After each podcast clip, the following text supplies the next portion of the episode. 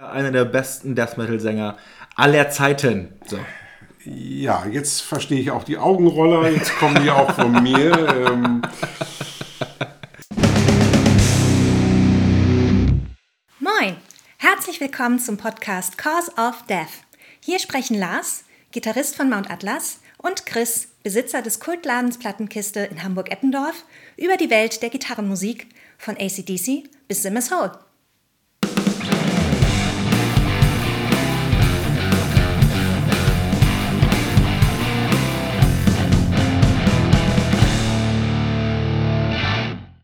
Moin und herzlich willkommen zu der Pilotfolge von Course of Death. Moin! In dieser Folge erzählen wir euch erstmal, wie wir beide überhaupt zu unserem Musikgeschmack gekommen sind. Wie konnte das passieren? Ja. Außerdem wollen wir euch eine Auswahl an Neuheiten vorstellen. Und Lars hat in der Trickkiste gekramt und hat eine alte Perle rausgezaubert. Uh, da werde ich, äh, freue ich mich jetzt schon drauf, auf die kontroversen Meinungen. Ähm, darüber hinaus erzählen wir euch dann noch ein bisschen was zu ausgewählten Streaming-Konzerten, die wir uns so angeguckt haben und wie wir die fanden. Ja, und äh, ich würde sagen, dann starten wir direkt mal mit dem ersten Thema. Genau, Lars. Erzähl mal, wie hat das Ganze eigentlich bei dir angefangen? Oha, ja. Also aufgewachsen bin ich halt tatsächlich im absoluten Nichts äh, in den Untiefen Niedersachsens, irgendwo zwischen Kellerhöhe und Beverbruch, ähm, auf, einem, auf einem Resthof. Äh, ich war also schön isoliert von irgendwelchen großartigen äh, Strömungen, die man eventuell in der Stadt so ausgesetzt ist. Ähm, den einzigen Einfluss, den ich halt hatte, das waren meine beiden großen Brüder, mit denen ich aufgewachsen bin. Ähm, mein Zimmer war genau zwischen den beiden und einer davon war 80er Jahre Popper also der hat halt Musik gehört, so äh, ja, Madonna, Tears for Fears und all so ein Kram. Ist dann manchmal auch in die dunklere Ecke abgerutscht, wie The Cure oder Depeche Mode. Ähm, und der andere, ja, hat sich immer weiterentwickelt, so von, ähm, ist ganz klassisch mit Metallica, Guns N' Roses eingestiegen und ähm, ist dann irgendwann bei Obituary gelandet und hat sich dann mehr so seinem Computer-Nerdtum verschrieben. Wenn du und, da mittendrin gewohnt hast, ja. kann aus dir ja eigentlich nur irgendwie so ein Metalcore-Kid geworden sein. Na, na, na, na, na. Also, dafür, da, also erstens bin ich dafür leider auch zu alt. Ne? Und, äh, na gut, dann hat man das eben New Metal genannt. Obwohl, das stimmt, ja. Das, das war tatsächlich die Zeit, wo das, wo das alles hochkam.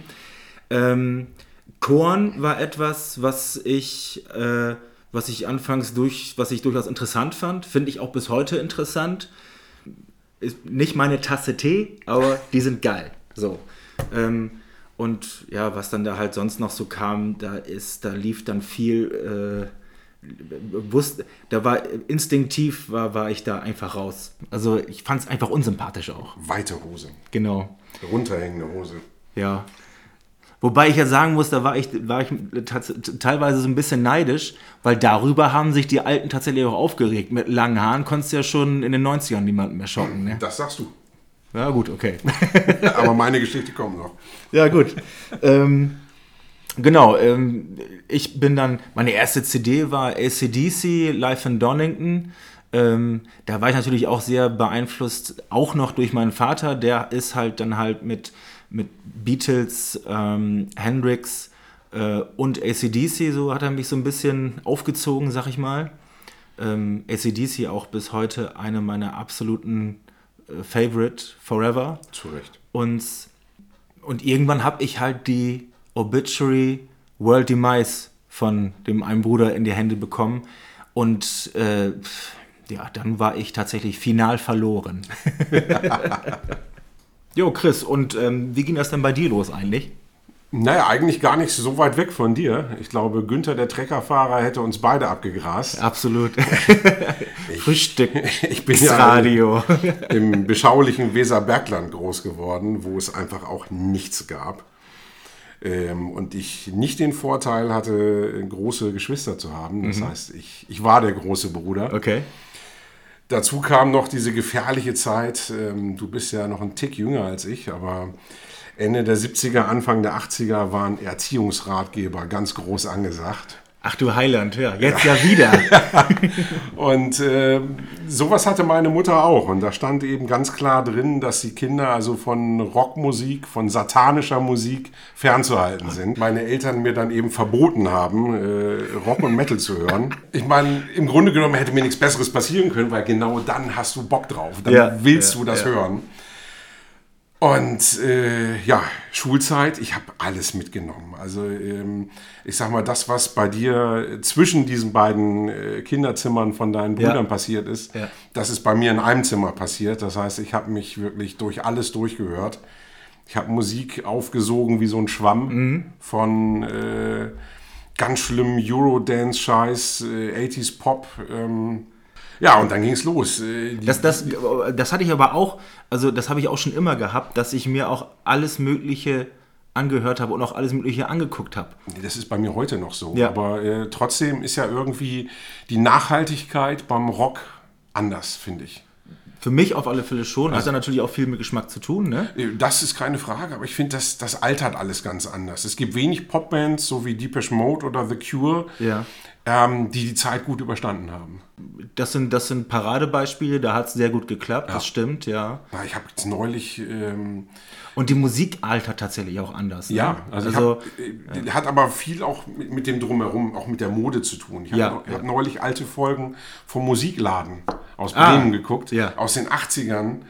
Und das, das war Fremdschämen hoch acht. Mhm. Also alles. Das ist musikalisch, die Klamotten, das war, das war grauenvoll. Nee, das war schon schlimm, aber ähm, die Schulzeit hat mich dann, hat mich dann gerettet. Ähm, die klassischen Einstiegsdrogen, sage ich mal, ACDC, Motorhead. Mhm. Ja, und dann gab es ja zum Glück äh, Schulfreunde, die dann ältere Brüder hatten. Ja, ja. ja. So, und für mich ähm, war gerade Anfang der 90er, das war unfassbar, das ging rasend schnell. Das war dann wirklich 90, 91, du hast angefangen mit der Razor's Edge von ACDC. Ja. Und ein halbes Jahr später äh, hattest du die Dark Throne Blaze in the Northern Sky. Und okay. damit hast du ja quasi dann schon den Zenit erreicht. Also dann ging es auch nicht weiter. Danach hast du dann nur noch äh, ausgepegelt quasi, ähm, was dir wirklich gut gefällt und mit was du dann schocken wolltest zu Hause. Und, und das hast du wirklich, äh, also jetzt äh, am Beispiel Dark Throne, das hast du ähm, ja just in time so mitbekommen. Also ja. Okay, weil das war nämlich. Gibt's, gibt's, also gerade, zu der, gerade zu der Dark Throne gibt es eine Riesengeschichte. Ähm, weil wir bei uns an der Schule so einen, ja, diesen, diesen Parademetaller hatten. So ja. den Typen, der für alles so cool war und äh, ganz true, der hat nur Metal gehört. Mhm. Ähm, und den großen Bruder von einem Schulfreund, den hat das tierisch aufgeregt. Der hat gesagt, ey, das ist so ein mieser Poser. Und du gibst ihm jetzt diese CD und dann, wenn er die hört, dann scheißt er sich vor Angst in die Hose. Und da habe ich gedacht, wow, das will ich hören. Das, das, das muss so brutal sein. Ja. Und das war dann die Blaze in Northern Sky. Ja, sehr gut. Ja, das, da, bin ich, da bin ich leider ein bisschen dran vorbeigerutscht quasi. Also, ähm, dass das bei mir so richtig losging, war dann, ja, das war dann halt schon Mitte der 90er. Und ähm, da war die große Welle auch an, an Death und Black Metal, ja, die war dann vorbei, beziehungsweise wurde dann, wurde dann groß. Also der, die, mein erster Kontakt zu Black Metal war Demo Borgia ja. oder, oder, Cradle halt so, ne? Ja, und ich habe auch wirklich jahrelang gedacht, so ja, das, das, ist dann halt Black Metal und das war's. Ja, man muss ja auch, man muss ja auch ehrlich zu sich selbst sein. Ich meine, man hat das damals ja auch nur angerissen. Ja. Man hat das damals ja auch gar nicht verstanden. Ja. Also das war einfach Krach. Ja, ja. So, ich meine, wenn ich, heute finde ich die wirklich geil, die Scheiben. Aber damals war es wirklich, oh super, damit kann ich die Alten ärgern. Ja, okay. So, mhm. und ähm, nee, das, äh, ich, ich finde, dass man das wirklich musikalisch auch zu, zu schätzen gewusst hat, das kam erst deutlich später. Ja, verstehe. Aber mit den langen Haaren, was du gesagt hast, mit dem Schocken. Das war bei uns tatsächlich eben nicht so. Also ähm, äh, meine Mutter konnte das nicht ab. Ich habe immer versucht, mir die Haare lang wachsen zu lassen und meine Mutter hat mich immer wieder zum Friseur geschickt und irgendwann hatte ich die Schnauze voll. Ja. Und bin dann äh, zu dem Friseur hin und habe gesagt, pass auf, also wenn, wenn meine Mutter nicht will, dass ich mir die Haare lang wachsen lasse, dann schneidet sie mir jetzt eine Glatze. Oha, So, und der, und das war ein cooler Typ, Mario. Äh, Ja. Mario, ich liebe dich da immer noch für. Der sagt, du, ich frage dich nur einmal, willst du das wirklich machen? Und ich habe gesagt, jo. Und dann hat er einmal am Mittelscheitel angesetzt und einmal durchrasiert. Krass. Und äh, dann äh, hatte ich eine Glatze. Abgefahren. Ja, ich habe mir insgesamt dreimal die Haare lang wachsen lassen, bis es dann einfach nicht mehr ging. Ähm, und als ich mir die zum ersten Mal abgeschnitten habe, bin ich nach Hause gekommen und meine Mutter guckte mich tatsächlich traurig an. So, ach Mensch, das ist ja schade. Und, äh, ähm, und die, hatte immer so ein bisschen so die Vorstellung, dass ich vielleicht dann auch noch mal so eine, ähm, ja, wie heißt das denn, mit, mit, so, mit diesem Zugticket, äh, Interrail-Ticket so und mit Rucksack und so weiter so, äh, nee, oh, nee, die scheiß Hippies, ey. Und dann habe ich aus, aus Protest habe ich erstmal eine Handwerkerlehre gemacht. ja gut, ist vielleicht ein bisschen verkürzt die ganze Geschichte jetzt, aber für einen Podcast passt das ganz gut. jo, und ähm, wie ging das dann bei dir weiter? Auch die Schulzeit haben wir noch schön durchgerockt. Und danach ja, war das große Problem, was machst du? Ja. Ich meine, du kennst das ja selber so in der, in der Walachei. Du hast jobmäßig nicht viele Alternativen. Nö, das, äh, wirst, wirst du Elektriker oder äh, wirst, du, wirst du Zimmermann oder Maurer? Ich habe mich halt fürs Erste entschieden. Ja. Lucky you. Ja. Ich, ich bin Bankkaufmann geworden. Oh, herzlichen Glück. High five, Mann. du hast gewonnen. Und das hat äh, wirklich so gut zu mir gepasst. Ähm, ich habe dann ja relativ schnell gemerkt, das ist, das kann ich nicht machen. Also Ja. da wäre ich dann, äh, das, das halte ich nicht durch und habe dann äh, während des Studiums, das war auch noch eine duale Ausbildung mit äh, Studium in Hannover. Und habe dann irgendwann verzweifelt da am, am Rechner gesessen und habe einfach äh, nach, nach Jobs in, in Norddeutschland geguckt. Ich wollte in eine große Stadt. Ähm, ich bin zwar in Bremen geboren, aber bin eben auf dem Land aufgewachsen. Ja, okay. Und habe gesagt, okay, also entweder zurück nach Bremen oder nach Hamburg. ja. Und irgendwas mit Musik. Ja. Und ich habe es ja ähm, in, der, in unserem Trailer, habe ich es ja schon erwähnt, ich bin völlig talentfrei, was das Musikmachen angeht. Also musste ich Musik verkaufen. Und äh, habe tatsächlich eine Stellenausschreibung für einen Plattenladen gefunden. Die haben eine Okay. Aushilfe gesucht. Und, ähm, Und damals, damals liefen die Dinger auch noch richtig gut wahrscheinlich. Damals, auf, auf jeden Fall, äh, war das noch so ein lohnendes Geschäft, dass es auch noch mehrere Filialen von diesem Ja. Laden gab. Und ähm, War das das mit den drei großen Buchstaben? nie, Ach so. Tatsächlich nicht. Also es ist tatsächlich nur eine Hamburger Kette gewesen. Ähm, Soundwind heißen die. Hm, nie gehört, ja. Und ich war total geknickt, ähm, weil ich, das war nach dem äh, Oktoberwochenende zum Tag der deutschen Einheit. Sprich, ich war wahrscheinlich am 5. Oktober am Computer und Du ahnst es nicht, okay. die Stelle war ausgeschrieben für den 1. Oktober. Ja, da meinte dann ein Kumpel zu mir, weißt du was, ruf trotzdem an. ja. So, dann habe ich das gemacht und zack, Prost. Prost. Habe ich meine Ausbildung bei der Bank einfach mal geschmissen. Bin zu meinen Eltern gefahren, habe gesagt, so, ich hole jetzt irgendwie ein paar Schlafklamotten hier raus und ziehe nach Hamburg. Ich mache jetzt einen Platten. Genau. Ja, war super. Äh, habe dann zwei Wochen in der Jugendherberge gewohnt, bis ich meine erste Wohnung hier hatte. Sehr geil. Hab irgendwie abends einen Kanadier bei mir auf dem Zimmer Rammstein-Texte übersetzen müssen. Ja, und dann äh, konnte ich tatsächlich äh, direkt meiner Leidenschaft frönen. Hatte dann nur noch mit Musik zu tun. Geil, das ist natürlich geil. Ich habe dann, ähm, ja, ich bin dann halt, mit, mit, mit 13 bin ich dann schon angefangen mit äh, Gitarrenunterricht und so. Ähm, da habe ich meine Eltern dann doch, doch tatsächlich so lange genervt. Die waren da, obwohl die der ganzen Sache schon recht offen gegenüberstanden, haben die ein bisschen befürchtet, dass das ähm, so ein Ding wird, wie man das in der Kindheit vielleicht mal hat, dass man das, dass man so eine Sache anfängt und dann einfach wieder liegen lässt. Aber Das Stichwort ist Trompete. äh, Du hast Trompete Ich habe gespielt? Trompete gespielt. Schön Trompete. Das ist natürlich geil. Ja, ich bin angefangen mit klassischer Gitarre, also Nylon-Gitarre und hier dieses komische, diese Fußbank Ah, okay. und, ähm, und dann irgendwelche, weiß ich nicht, irgendwelche Evergreens darunter zupfen. Ähm, ja, irgendwann hat mir mein äh, Lehrer, der Herr Krause, hat mir ist, hat irgendwann den Fehler gemacht, mir Rockakkorde zu zeigen. So, ja, ey, das, das machen diese ganzen Punkers. Aha. Ja, und dann zwei Monate später habe ich dann auch den Unterricht gekündigt und äh, weil ich dann, dann war ja klar, mehr brauchst du nicht. Ne? Drei Akkorde wirken Wunder. So, das ist, das, das, das war's dann.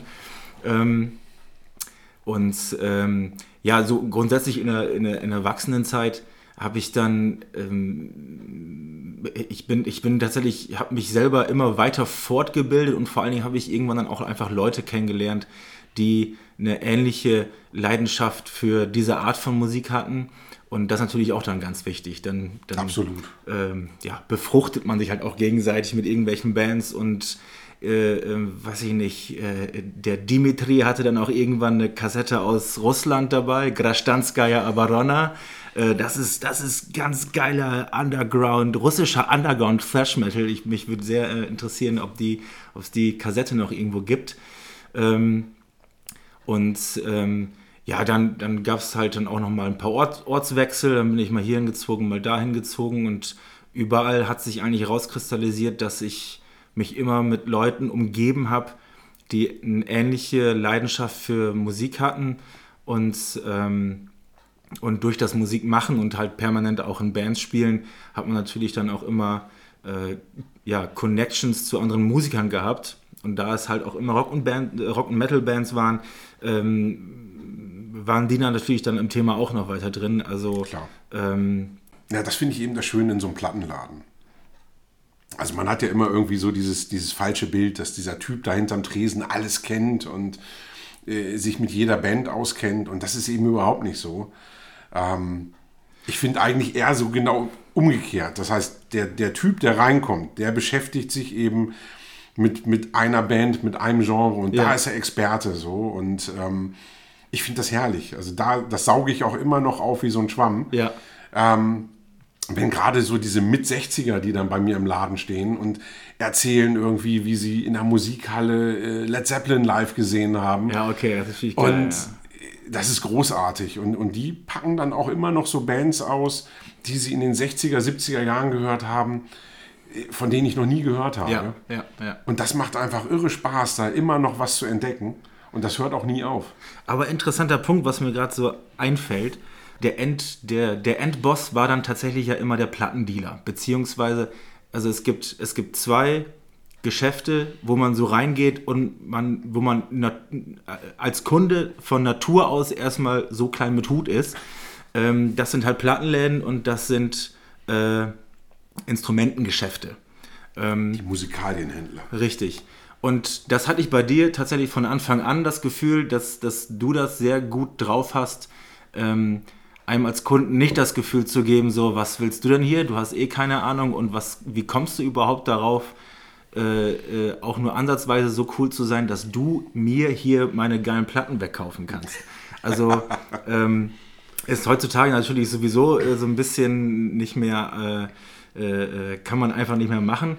Aber in meiner Jugend war das schon noch so. Ne? Ja, das mag ich nicht, so dieses Elitäre. Also ja. ähm, so witzig das bei High Fidelity ist, ja, ja. Das, das, das hast du heute in Plattenläden nicht mehr so.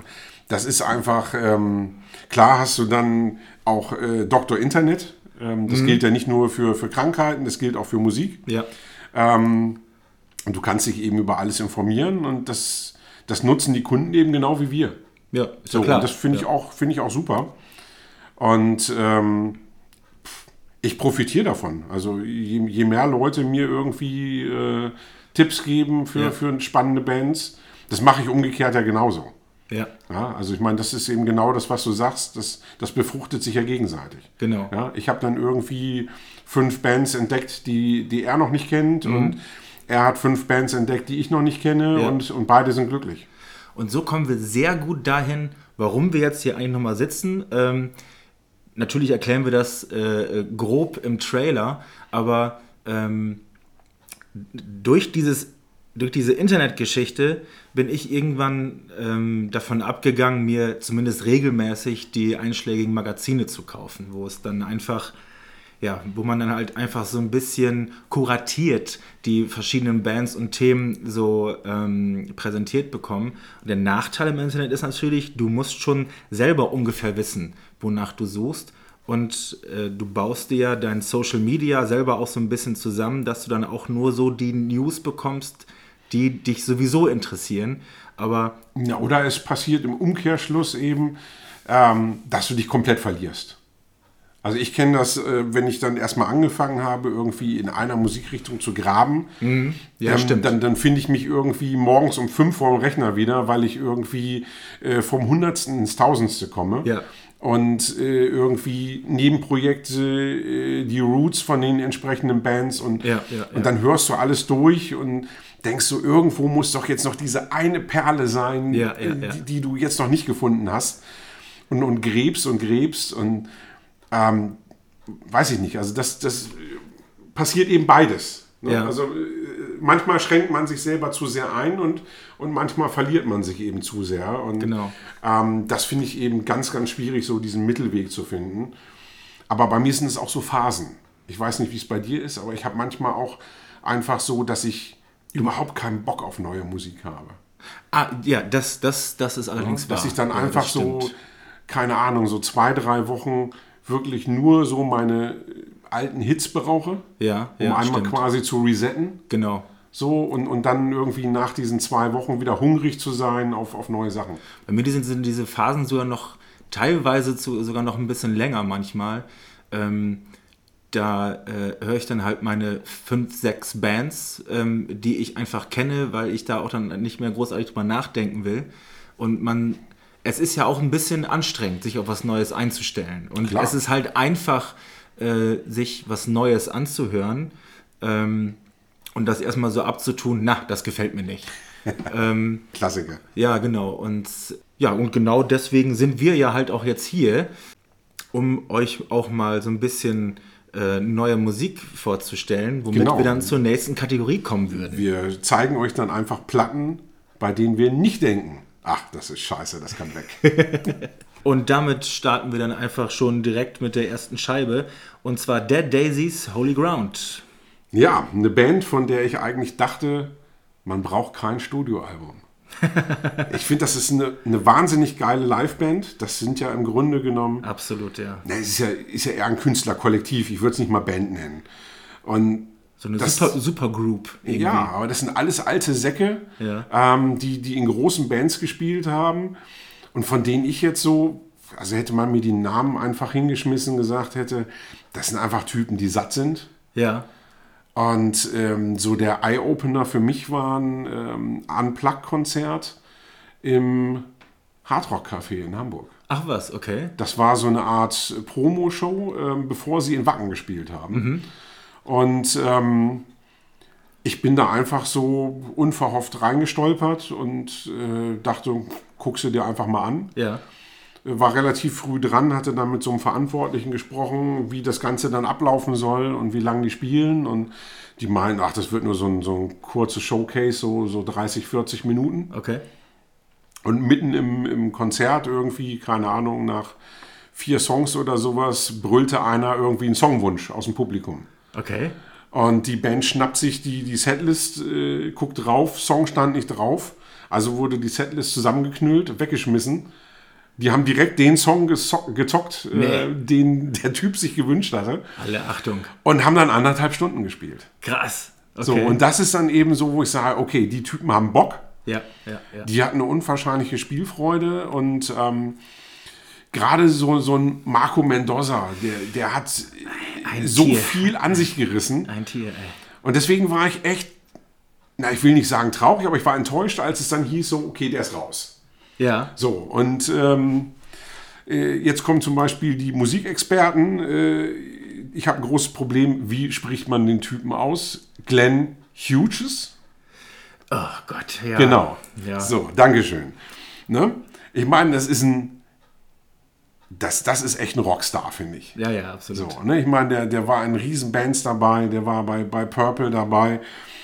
Und der hat einfach eine, eine Wahnsinnsstimme, aber sie ist anders. Und ich war eben auch sehr skeptisch, ähm, ob er so diese, diese, diese Energie rüberbringt, die so ein Marco Mendoza in so eine Band reinbringt. Ja. ja, kurzer Einwurf. Ich habe sie einmal, äh, zum ersten Mal sind die bei mir auf dem Radar erst aufgetaucht.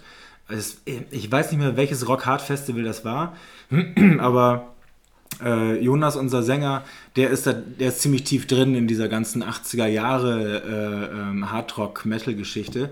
Und ähm, der sagte zu mir so, hier, äh, Dead Daisies, das musst du dir unbedingt reinziehen, das ist mega geil. So, und im Vorjahr hatten hier, ähm, äh, wie heißen sie denn gerade nochmal, dieses mit dem Humbucker. Ähm, Ach, Robert Persson, Humbucker. Ja, genau. Ah, die, haben. Die haben davor gespielt und das fand ich schon richtig geil. Das, ist, das ist halt da. Das ist genau meine Mucke, sag ich mal. Und fand es ganz gut und ähm, habe schon so gedacht, so ja, die Bühne ist vielleicht ein bisschen zu groß für die, so, ne? Ähm, ist eher so eine Clubband. So, und dann kommen die, der Daisies-Jungs auf die Bühne und ab der allerersten Sekunde ist die Bühne randvoll. Also im Sinne von, die wissen einfach, was sie zu tun haben auf so einer großen Bühne, ich meine, weil die halt einfach alle Stadien gespielt haben. So, Ich ne? wollte gerade sagen, ich meine, da steht natürlich dann auch irgendwie äh, gefühlt 500 Jahre Bühnenerfahrung. Richtig, da, ne? die Also- sind durch die, durch- durch die Knochenmühle der 80er, 90er USA-Tour durch und äh, äh, denen macht man halt einfach nichts mehr vor. Richtig. Und genau so haben, standen die da auch so, na Leute, ja, Rock Hard Festival, super, ne? Und jetzt, äh, wir sind alt und so, klar, aber wir zeigen euch mal, dass hier noch richtig was in den alten Knochen rauszuholen ist. Und genau was du sagst, Marco Mendoza, der hat ja seinen Move, dass er seine Plektrin küsst und dann in die, in die Menge so schnippt. Ja. Und da bin ich mir fast sicher, da, also da wäre da wär ich fast selber von schwanger geworden. Also das, äh, äh, der, also der hat richtig äh, Ausstrahlung. Und klar, Glenn Hutches, Hughes, wie auch immer, Gesundheit. ähm, ja, es ist, auch eine Macht. Hab mich noch nie live gesehen, bin gespannt, wie er, ähm, wie er in der Band so funktioniert, vor allen Dingen live. Ja, und zumal es ein Mann weniger ist auf der Bühne. Ja. Weil er ja quasi so im Personalunion dann Bass und Gesang übernimmt. Ähm, auf der Scheibe jedenfalls spielt das überhaupt keine Rolle. Also ich finde, das ist einfach, äh, das ist einfach ein überdurchschnittlich gutes Hardrock-Album. Absolut. Das ist jetzt kein, kein Meilenstein, das ist einfach ein solide und verdammt geiles Hardrock-Album. Ja. Also, also, so, ja, es sind jetzt keine Hits drauf, tatsächlich. Also, Nee, also das im ist klassischen kein, Sinne. Aber das ist, ich meine, das ist aber auch eine Kunst, so, so ein ausgewogenes Album zu Ja. machen, was du wirklich komplett durchhören magst. Genau, Ja, wo du eben nicht sagst, okay, also ich habe meine zwei Hits, die, die ziehe ich mir raus, Mhm. sondern dass du sagst, okay, ich habe jetzt Bock, einfach äh, 40, 45 Minuten ein geiles Rockalbum zu Ja. hören. Und da, ähm, da greift auch wieder dieser Mechanismus, so Leute, wir wissen ganz genau, was wir hier tun. So, ähm, da stimmt einfach alles. Es ist auf der Grenze zu schon fast zu perfekt irgendwie, aber man, man kann sich es einfach gut durchhören. Wenn man Bock hat auf Hardrock, was so irgendwie, ja, so ähm, 70er, 80er Ja, ein bisschen äh, Farbe cheesy, hat. also ich würde sagen, nicht, nicht ganz so weich gespült und nicht ganz so äh, cheesy wie, wie so alte Whitesnake-Geschichten. Stimmt, richtig, genau, das Ähm, nicht, ja. Da, Es, da, es, es, es ist druckvoll, es ist, Total. es ist gut produziert. es ist modern produziert, es sind moderne Hardrock-Songs. Und es ist nicht zu aber glatt trotzdem, aber, mit, aber, also- mit, aber mit dieser 80er, 70er Farbe so ein Ja. bisschen drin. Ne? Ne? Also die hat, die hat einen guten Punch, die Scheibe, aber ähm, wie gesagt, es ist eben nicht so, so, so ein Hit-Album. Es ist einfach wirklich ein, ein ausgewogenes und extrem starkes Album. Absolut. Also hörens- und kaufenswert. Absolut. So, als nächstes auf der Liste, was Wir, sind- ja, wir sind im Alphabet nicht so weit gekommen. Also nach den Dead Daisies habe ich hier zumindest äh, die aktuelle Scheibe von Demon Head stehen. Genau. Die Viscera. Ähm, Über, die, ganz, über die Band weiß ich tatsächlich nichts. Das ist schön. Da, dafür machen wir diese Sendung. Genau. Äh, zumindest einen habe ich dann schon mal damit. okay. Das bist Eine, du. also, äh, ähm, direkt mal eine Frage. Sind das Holländer? Nein. Aha, na gut. Dänen. Äh, schade. Dänen lügen nicht. Das ist das vierte Album äh, von, von Dänen. Und ähm, Dänen kann man Dänen, bis sie platzen. Mach schnell weiter. ich, ich finde das ganz spannend, diese Entwicklung dieser Band, weil ähm, die haben mich mit den ersten zwei Alben unwahrscheinlich schnell gepackt, weil wir scheinbar ja beide so auf diesem ich nenne es jetzt einfach mal Retro-Rock-Level sind. Ja, schon. Ja, also ähm, die, die haben auf den ersten Alben unwahrscheinlich viel bei äh, Deep Purple Mhm. ähm, abgeguckt, so, so ein bisschen, bisschen doomiger, ein bisschen mehr Black Sabbath drin, ein bisschen Pentagram drin, ähm, ein bisschen roher das Ganze. Und ab der dritten Scheibe war da so, so ein, also schon ein ziemlich harter Bruch, muss ich sagen, dass das eher so in Richtung ähm, Düsternis, Gothic Metal, ähm, also ich sage mal ganz gern, als wenn The Cure jetzt Metal machen würden. Ja, also das habe ich tatsächlich zwischendurch auch gedacht. Also es ist jetzt das vierte Album Das ist das vierte Album Okay. jetzt, genau. Ich habe nämlich zwischendurch ähm, öfter mal so Anleihen zu Idle Hand rausgehört. Die ja quasi auch so diesen, diesen, Genau. äh, diesen Mix aus, ähm, ich sag mal, Synthie-Pop, Darkwave Ja. äh, mit, mit Metal gekreuzt Genau. spielen. Und von der Melodieführung her, deswegen habe ich eben gefragt, ob es Holländer sind, ähm, erinnert mich das teilweise ganz stark an äh, The Devil's äh, ähm, The Devil's Blood. Devil's Blood oder jetzt eben aktuell Dol. Genau, äh, oder, oder ähm, Gold ist da glaube ich auch noch mit in, Genau, dieser, in, das- in das ist ja so in dieser Kosmos Dunstkreis, drin. genau. genau.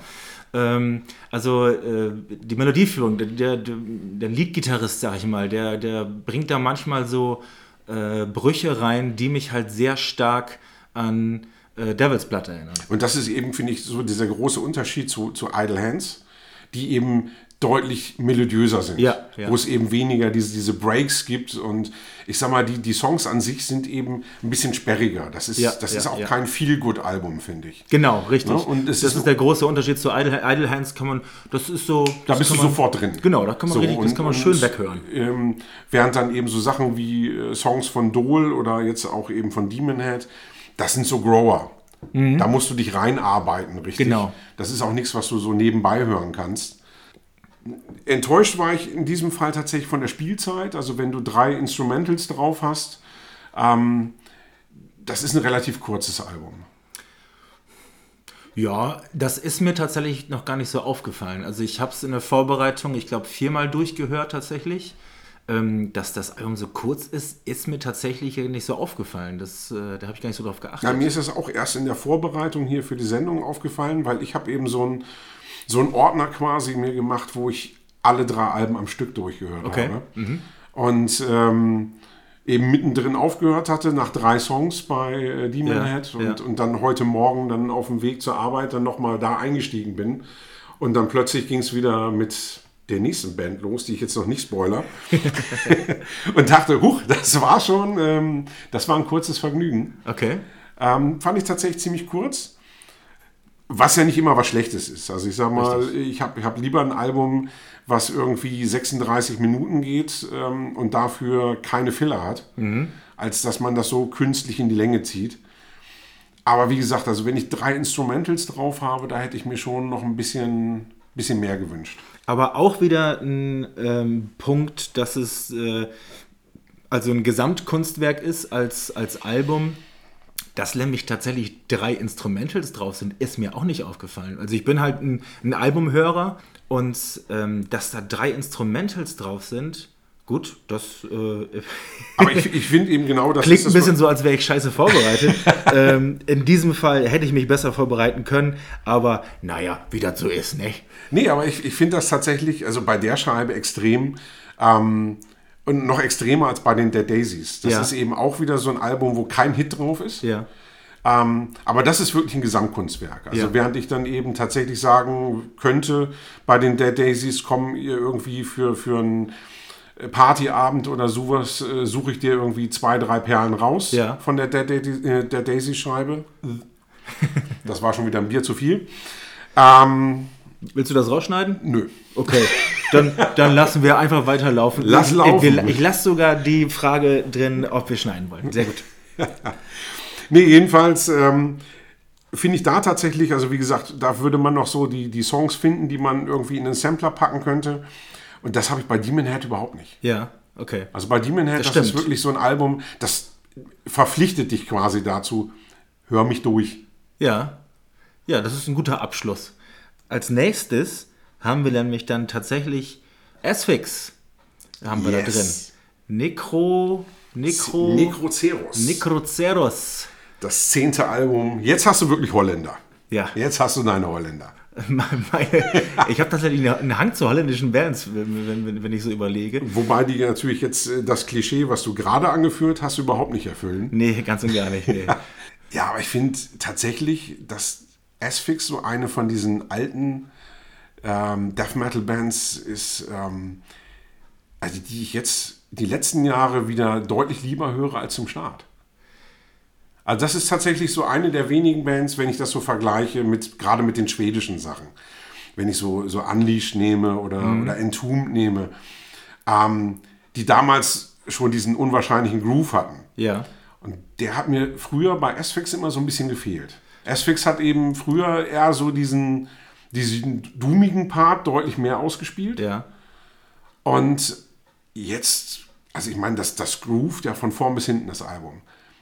Die Mittempo- und die Abtempo-Nummern sind deutlich mehr, sind deutlich präsenter auf der Scheibe. Genau. Und die macht einfach Spaß.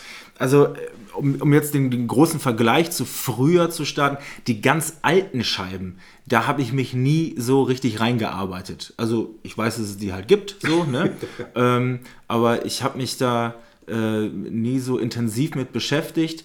Und die hatten dann ja, es wurde eine Zeit lang sehr still um die Band und die waren dann halt irgendwann plötzlich wieder da. Das ist jetzt, ich sag mal, 10, 12 Jahre her oder was. Und das erste Album danach, so ein Comeback-Album, wie man es auch immer nennen will, das fand ich ziemlich schwach, muss ich sagen. Da hatten sie auch noch nicht den, äh, den, den Husky, der jetzt, der jetzt Schlagzeug spielt. Und danach kam dann ja das Album mit dem, mit diesem Death Hammer Hit drauf, Ja. was auch wirklich vom, also, also besser kann man einen primitiven Death Metal Song nicht schreiben. Ne? Ist kein Ja, Solo. ich meine, das ist aber auch, das ist wirklich ein Hit. Ja, ja, also ich glaube aber niemals als Hit angelegt gewesen. Nee. Dass, dass, dass man, man hört es dem Song an, oder ich glaube es ihm anzuhören. ähm, so, Jungs, ich habe hier ein, zwei Riffs, die habe ich mal zusammengebaut und dann, und dann gab es diesen Klick-Moment, wie man den nur ganz, ganz selten hat. Klingt für mich wie so ein, wie so ein Song, den man in einer Probe fertig hat, wo man dann nach Hause fährt und denkt so, Alter, geil, was war das denn? Ne? So One Take. Ja, ja, genau, quasi. Ja, nee, das ist aber, also ich finde tatsächlich, dass, dass die letzten drei Scheiben, die, es ist von Album zu Album in meinen Augen eine Steigerung da, aber die machen alle drei unwahrscheinlich Spaß, weil ich eben das deutlich lieber mag, wenn sie Abtempo spielen.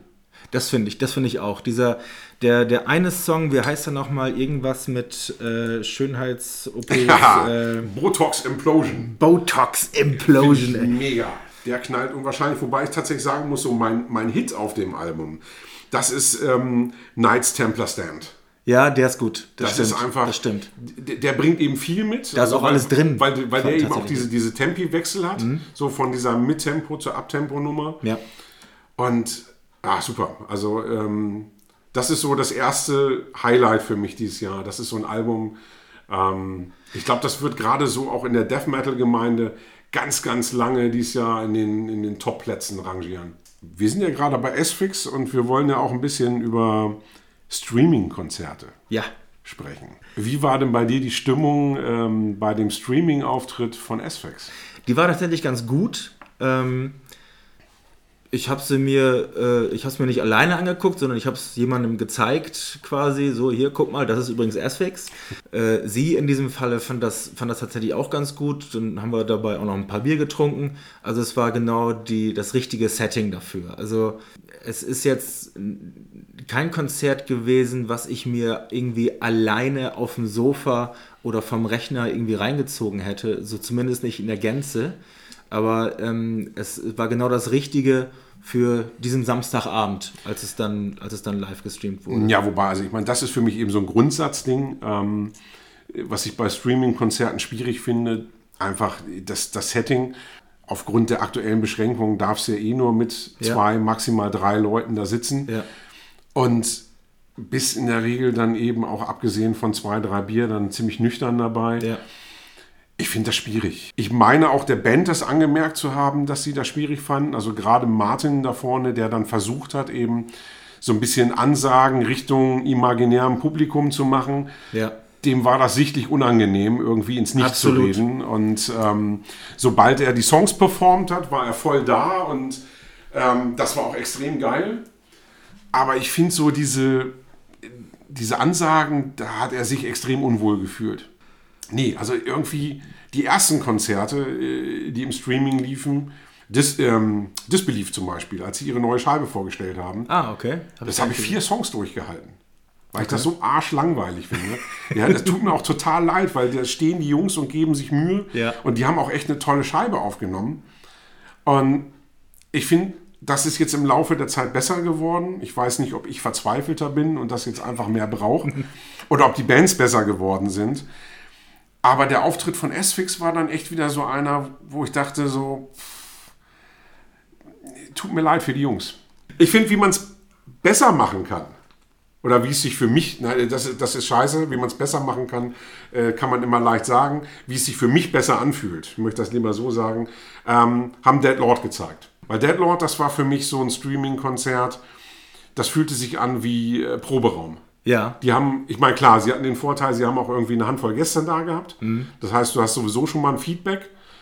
Ähm, aber sie haben es eben wirklich so, die, die, die, das hatte richtig diese Proberaumatmosphäre. Ja, Und das war gleich viel intensiver. Ja, man muss, den, der große Vorteil an Deadlord ist aber halt auch, das sind halt auch einfach geile Typen, also im Sinne von, die sind irgendwie, ähm, man, man, man merkt den halt auf der Bühne an, das sind nicht einfach nur gute Entertainer, sondern die, die sind auch so. Also die sind tatsächlich ja auch Ist, so. ist für mich tatsächlich auch, also ich lehne mich da weit aus dem Fenster, aber aktuell ist das für mich die geilste Liveband. Die liefern ab. Also das ist äh, Und wieder andersrum, das ist die Band, die, die mich live am meisten abholt. Ja, das funktioniert. Das ist vor- wirklich- Und vor allen Dingen, die arbeiten sich halt auch den Arsch ab. Ja. Ne? Und, das, und das kann man denen halt auch einfach ansehen. Die sind, die sind. Äh, Sehen so verbraucht aus?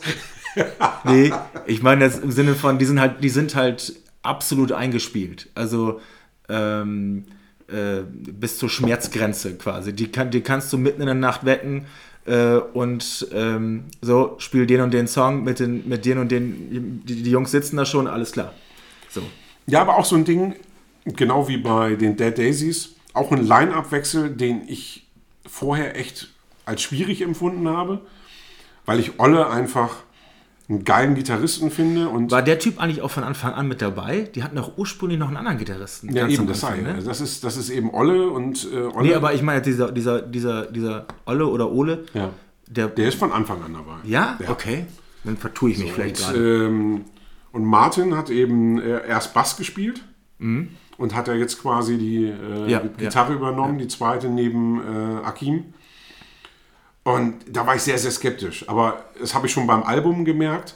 Ähm, jetzt das, das vierte Album finde ich für mich ist das das zweitbeste, was sie gemacht haben nach dem Debüt. ja. Und also man merkt nicht, dass es da einen Line-Abwechsel gegeben hat. Null, finde ich. Es ist, es ist immer noch total diese Band und also wir hatten einmal die Ehre, mit denen zu spielen im ehrwürdigen MTS in Oldenburg und man kann halt merken, dass diese, dass die Chemie zwischen dem Sänger und dem Schlagzeuger, der, der Name fällt mir gerade nicht, fällt mir gerade nicht ein, Adam. ähm, die, die, ist, die ist halt einfach da und ich glaube, das sind auch die Hauptsongwriter und super unglaublich sympathische Typen man kann ein, man, man merkt halt so, das ist so deren, deren Baby und da haben die total Bock drauf. Und ähm, ich glaube, die beiden sind auch die beiden, die am schwersten zu ersetzen wären, sag ich jetzt mal. Ja, ich meine, gut, Akim kannst du sowieso nicht ersetzen, Nee, nee, nee, weil der. Typ, der bringt ja alles mit. Also Ja. äh, allein dieses Gesichtskino, Ja, ja. das ist wirklich, Absolut ich, ich feiere das jedes Mal. Und ähm, ja, mit was für einer Leidenschaft der Musik macht. Ich kann mich an den ersten Auftritt erinnern, den ich von Deadlord gesehen habe. Das war auf dem Hell Over Hammerburg Festival. Ah, okay. Und da haben die im Marx gespielt. Ich stand in der ersten Reihe direkt vor Hakim. Und ich dachte irgendwann so, wow, was hat der für einen geilen Effekt auf seiner Gitarre. der fängt an mit einer weißen Gitarre zu spielen und auf einmal hat die wie so, ein- so ein Batik-Effekt, dass sie lauter rote Sprenkler hat. Ach so. Und er hat sich aber während des Gitarrespielens irgendwie den Finger aufgerissen und das Oh. war die ganze Zeit Blut, was auf seine Gitarre spritzte, von seinem Finger. Das Aber hat- er hat das Set wirklich komplett durchgezogen. Das, das äh, hatte Christoph, unser Keyboarder, bei einem Gig in Göteborg. Da hat er sich kurz vorher an einem Glas geschnitten, das irgendwie mit, mit Gaffertape äh, am Finger so versucht zu flicken. Und das, der ist natürlich abgeflogen während des Konzerts. Und äh, wir sind irgendwann fertig und so, ja, cool, war cool, war cool. Ich gehe zu Christoph und gucke aufs Keyboard. Alter, was ist denn da passiert? das sah wirklich aus, ey, Junge, Junge. Ja, das äh, ist ein cooler Effekt, aber. Der ähm, Oldenburg Keyboard Massaker. ja, absolut. Aber also das beste Online-Konzert, was ich gesehen habe, ich habe mir irgendwann ähm, äh, von Obituary, die haben ja drei Konzerte gemacht, die, wo, man, wo man sich auch äh, reinkaufen musste, quasi. Ja. Ich glaube, 15 Dollar habe ich für das eine Konzert bezahlt, wo sie die komplette Cause of Death äh, runtergespielt haben. Das haben die doch geklaut. Ja, ja. Und das war, also, das war mein bestes, oder das war das Konzert, was ich am besten fand. Das konnte ich mir auch alleine reinziehen und danach war ich auch richtig euphorisiert. Ähm, die haben es nämlich sehr gut hinbekommen, auch ohne Publikum. Die haben halt gar nicht erst so getan, als wäre Publikum da, Ja. sondern die hatten zwar die Riesenbühne, ähm, haben aber dann zwischen den, zwischen den Songs sich gegenseitig angebrüllt. Ey, das war total geil, so, ne? Und äh, haben zwischendurch auch Pausen gemacht und haben in den Pausen quasi just in time hat dann irgendwer ähm, Fotos zusammengeschnitten, die speziell zu dieser Veranstaltung bei Facebook hochgeladen wurden Okay, und ähm, dann in den zwei, drei Minuten Pause, die die sich dann genommen haben zum, äh, weiß ich nicht, Wasser trinken, ähm, haben sie dann halt diese Fotos eingeblendet von den Fans. Das ist schön. Und- Schöne Idee, ja. Und die waren halt auch perfekt eingespielt. Spitzenmäßiger Sound. Am Anfang hatten sie ein bisschen technische Probleme, also das, das Konzert ging letztendlich zehn Minuten später los als angekündigt. So what? Ich glaube, dass man sich diese Tickets jetzt auch im Nachhinein quasi sich kaufen kann und sich das Streaming-Konzert an, angucken Ja. kann. Die haben sogar Tour-Shirts zu diesen Konzerten Ja, gemacht. sowas liebe ich ja.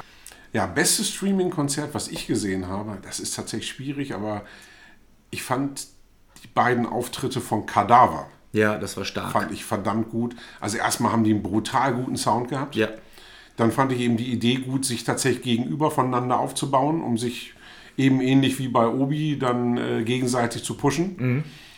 Und dann aber auch, also ich sag mal, da gab es ja nicht, nicht viel Ansagen. So. Ähm, ich finde, das braucht man bei sowas auch nicht, weil gerade so eine Band wie Kadaver, die baut ja einfach durch die Songs so, so eine Stimmung, so eine Atmosphäre auf. ja und der, der Drummer halt, ne? Wie, wie heißt er noch? Der Drummer ist einfach ein Tier. Fuchs, Wolf? Nee, wie heißt er nochmal? Ist doch egal. Ähm, der, das halt irgendwie auch ein Vorteil mit der Kamera, dass man den mal einmal von nahen sehen kann, dass der wirklich, von, der sieht ja von nahen noch bescheuerter aus, als wenn man den aus dem Publikum sieht, wo er, wo er trotzdem mit seinem, mit seinem Kit immer am Bühnenrand steht. Ähm, also, Ja, aber auch- absolutes Entertainment. D dazu kommt dann einfach noch diese Klamotte, wie, Ja. wie er da mit seinem, Sein Glitzerding. mit seinem goldenen Raumanzug da sitzt und du denkst so, wow, äh, jetzt gleich wird ihm so ein, so ein komischer Helm aufgesetzt und dann darf er sich zu Dr. No in die Weltraumkapsel setzen Ja. oder sowas. Und, es, und irgendwie schafft er es, dass es bei ihm auch nicht lächerlich oder cheesy aussieht, Nee. sondern es wirkt irgendwie so, ja, das, Das bist das, du. das ist Teil des, das ist Teil dieses Gesamtkonstrukts. Ja. Also bevor wir uns hier völlig verquatschen, ähm, kommen wir jetzt mal zur Perle der Sendung. Ich hatte nämlich die Ehre, mir für diese Sendung äh, äh, die Perle rauszusuchen und das ist in diesem Fall Gorefest Soul Survivor. Spannende Wahl. Ja, ich höre jetzt schon wieder die, die, die Augen rollen von, den, von der Death Metal Polizei. die Scheibe verbindet einfach alles, was ich mag. Also äh, da drin ist Death Metal, da drin ist Blues, da drin ist 70s Rock, da drin ist Hard Rock. Die setzen da sogar Hammond-Orgel mit ein, wo ich natürlich, ja, wo ich halt Fan von bin. Da sind die schnellen Soli drin, da sind die, äh, da sind die getragenen Soli drin von diesem äh, Bonjevik, Bonjebacker oder wie man das auch immer rausspricht. Man weiß nicht ganz genau. Die Scheibe verbindet einfach alles, was ich mag. Ah, die ist damals bei mir total abgestunken. Ja, bei, ich glaube, bei, ich glaub, bei, bei ganz vielen Leuten. Das ist ja einfach, ich meine, Gorefest haben sich ja immer irgendwie ein bisschen en entwickelt. Ja, absolut. Ja, ich meine, die Erase klang ja auch nicht mehr wie die Falls. Überhaupt nicht, genau. Ähm, fand ich beides super. Ich glaube tatsächlich, dass die, dass die Soul Survivor, die ich mittlerweile auch ganz schön finde, mich damals aber auf einen komplett falschen Fuß erwischt hat. Ich glaube, das war tatsächlich das Problem. Ich glaube, wann kam die raus? 96? Ja. So, und da war ich dann einfach schon, da gab es dann eben so diese ganzen Gothic-Metal-Geschichten. Und ähm, da war ich auf einem ganz anderen Trichter unterwegs. Also ich denke auch, dass, dass wenn, wenn ich mir jetzt vorstelle, ich, ich habe die nicht direkt da entdeckt, sondern ein paar Jahre später, so ähm, zur Jahrtausendwende, sag ich mal, und oder kurz davor. Also in deiner New Metal-Phase. In meiner New Metal-Phase, genau. ich habe einfach sowas vorher noch nie gehört. Wie gesagt, ACDC-Fan, dann irgendwann so langsam mit auf den Death Metal-Zug aufgesprungen. Zu der Zeit habe ich mit meinen Kumpels halt auch noch viel so True-Zeugs gehört. Was heißt, im Grunde genommen war es eigentlich nur betrunken Manowar hören. Und äh, irgendwann ähm, tauchte diese, diese Scheibe bei mir auf. Bei die, empfohlen von einem Gitarristen von einer Band, in der ich damals gespielt habe. Hier, Lars, hör dir das mal an. Das ist, das ist richtig heißer Scheiß. Ist nicht besonders beliebt, aber ich kann mir vorstellen, dass du das magst. Ja, ich glaube, so mit dem nötigen Abstand, so, ich, das hätte bei mir auch funktioniert dann. Also wie gesagt, ich finde die mittlerweile auch echt ganz schön, die Scheibe. Aber damals, also hätte ich die direkt 96, da hat die bei mir nicht funktioniert das Problem ist, da wollte ich eigentlich eben drauf hinaus, wenn man Goffest-Fan ist und man steht auf die äh, Mindloss und auf die Falls, dann ist man mit der Erase ja schon so ein bisschen so, oh, was ist das denn jetzt so, ne?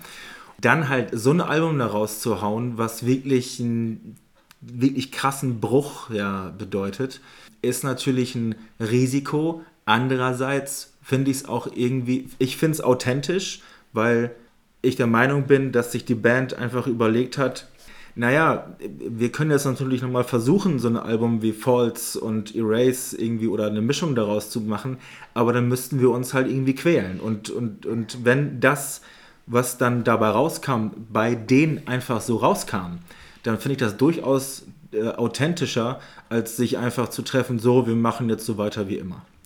In der, gerade in der Phase haben das ja viele Bands gemacht. Ich meine, die 96, guck dir an, was Metallica 96 gemacht haben. Ja, oder guck dir an, was Paradise Lost Ja, 96 genau, ja, gemacht ja, okay. haben. So.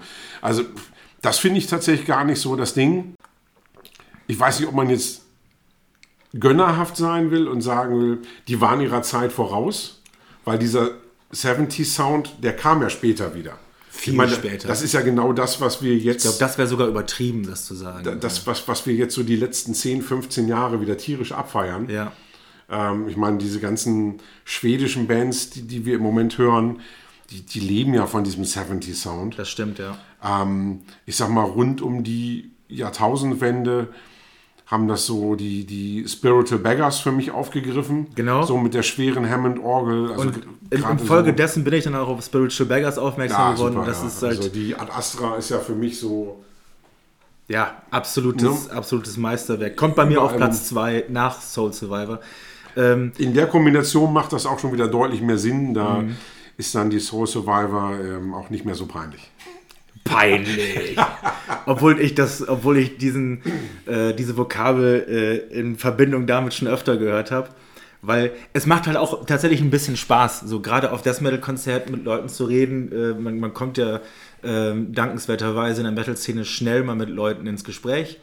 Und ähm, ja, was denn deine Lieblingsscheibe? Ja, Gorefest. Ah, ja, ja, ja, Falls, bla, bla. Nee, Soul Survivor. Und dann, und dann kommen erstmal die toten Augen.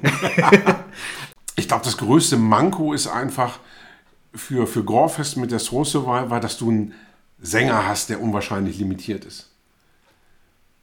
Limitiert musst du mir jetzt erklären. Ja, ich finde einfach, der, der, der, der kann seine Stimme da nicht anpassen. Das so, Finde ich, passt da, das passt da aber super mega Affentitten geil. Das ist ja gerade das Ding. Also die, der, der Opener mit, mit Freedom ähm, geht halt los mit Slide-Gitarre und äh, das könnte aus einer ganz anderen Ecke kommen. Dann kommen die, die, dann kommen die relativ harten Riffs. Und wenn Jan Christe Keuer dann halt ansetzt mit, mit seiner gottgegebenen äh, über äh, das äh, für beim, Oh, bei, ja. bei, bei, mir, bei mir rastet das voll ein. Okay, also Aha, aha. Da, jetzt jetzt wird es interessant. Ja, haben wir eben noch in der Wow. Pause drüber gesprochen, dass wir uns ja noch gar nicht so gut kennen und dass das deswegen spannend ist. Also für mich ist Jan Christe Coyer einer der besten Death Metal Sänger aller Zeiten. So. ja, jetzt verstehe ich auch die Augenroller, jetzt kommen die auch von mir. Ähm, ja, äh, war eine schöne Pilotfolge. Ähm, war auch gleichzeitig die. Nein, Ja, da ging er schnell. ja, nee, nimm noch mal so einen Schluck Whisky Cola und ähm, hör dir die Platte noch mal in Ruhe an. Aber ich finde das, also gerade auf, auf der Soul Survivor hätte ich mir dann echt einen Sänger gewünscht. Hochinteressant. Ja, in der, in der, in der, in der Nachfolger-Album hier, diese äh, Chapter 13, da haben die ja auch diesen Song Freak Show 2000. Ähm, da singt er ja auch clean. Ähm, mag ich sogar auch ganz gerne. Das Album allgemein, das stinkt dann wieder relativ ab, weil es wirklich irgendwann so ein bisschen sehr gefällig wird. Ja. Aber limitiert, ja, aber limitiert, wenn man das so betrachtet, ist, äh, ist man als Death Metal Sänger halt auch. Du kannst halt nicht die großen Arien darunter trällern. Nee, Arien erwarte ich auch gar nicht so, aber das ist irgendwie, ist, ist jetzt ein bisschen fies, aber für mich ist das eben sehr gewollt und nicht gekonnt. Ja gut, dann, dann ist das so. Dann haben wir da zwei verschiedene Meinungen. Ist auch mal schön. Wir- Genau. Wir waren hier heute so in einem Flow und das ist doch ein guter Punkt, so auseinanderzugehen. Ja, äh, äh, tatsächlich guter Übergang. Wir sind auch durch mit unseren Themen. Hoffen natürlich, äh, dass es euch gefallen hat. Ich komme auch wieder, keine Sorge. wenn es Bier gibt. ja, dann ähm, hören wir uns hoffentlich in der ersten offiziellen Folge, wenn der Pilot dann durchhält. Und in diesem Sinne, Mich würd's freuen. haut voll rein. Horrido.